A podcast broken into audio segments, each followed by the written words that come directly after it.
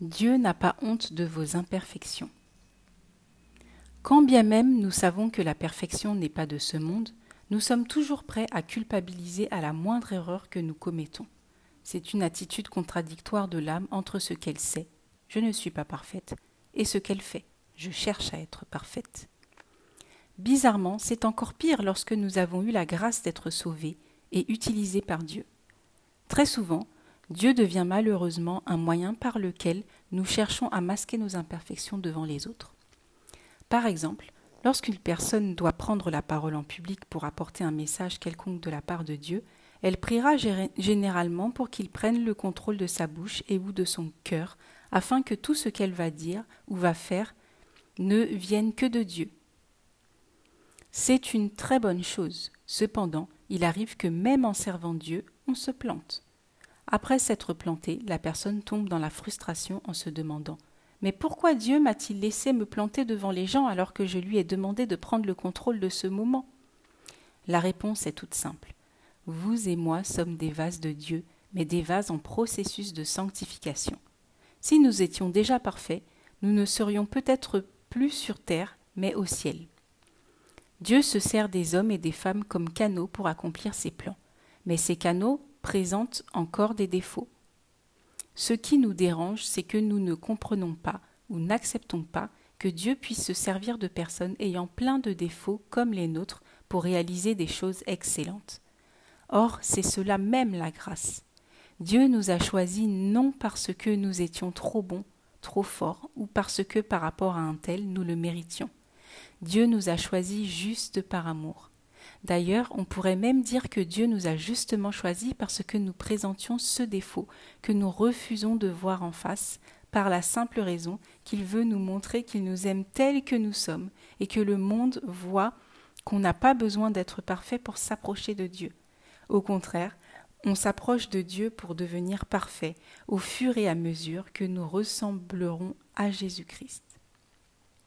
Éphésiens chapitre 4 versets 11 à 13 dit ceci et il a donné les uns comme apôtres, les autres comme prophètes, les autres comme évangélistes, les autres comme pasteurs et docteurs, pour le perfectionnement des saints, en vue de l'œuvre du ministère et de l'édification du corps de Christ, jusqu'à ce que nous soyons tous parvenus à l'unité de la foi et de la connaissance du Fils de Dieu, à l'état d'homme fait, à la mesure de la stature parfaite de Christ.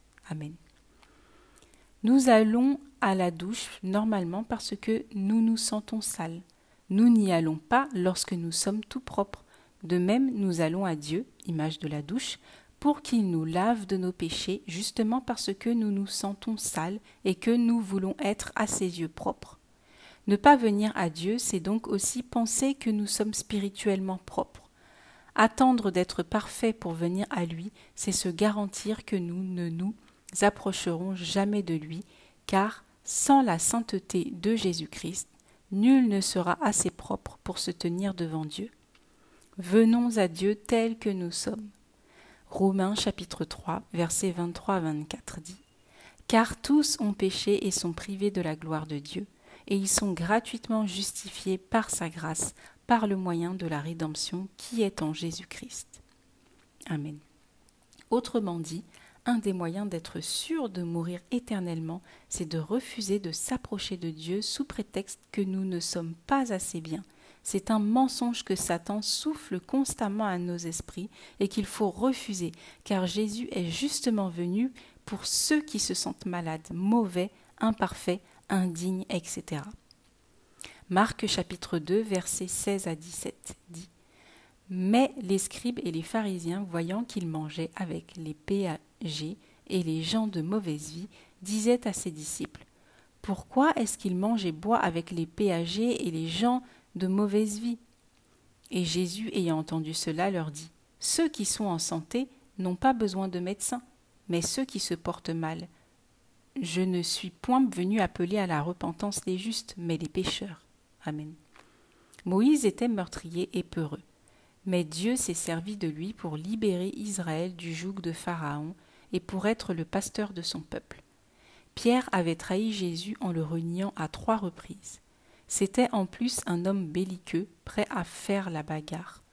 mais il est devenu l'apôtre Pierre qui a amené plus de trois mille âmes à Dieu au début de son ministère, sans compter toutes les autres belles choses que Dieu a pu faire au travers de lui. Saul de Tarse, devenu Paul, était persécuteur de l'Église de Christ, mais il est finalement devenu un apôtre, un père spirituel pour beaucoup. Rahab était une prostituée, mais elle a aidé des espions israélites à échapper à la mort, ce qui avait contribué à la victoire du peuple de Dieu sur Jéricho.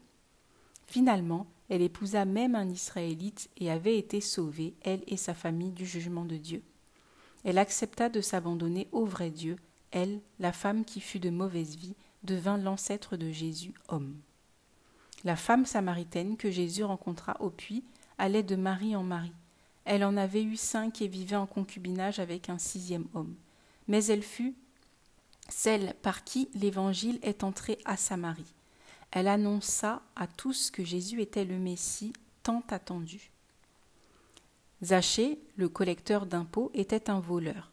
Mais lorsqu'il reçut Jésus dans sa maison, l'amour de Dieu l'a tellement touché qu'il restitua l'argent qu'il avait volé.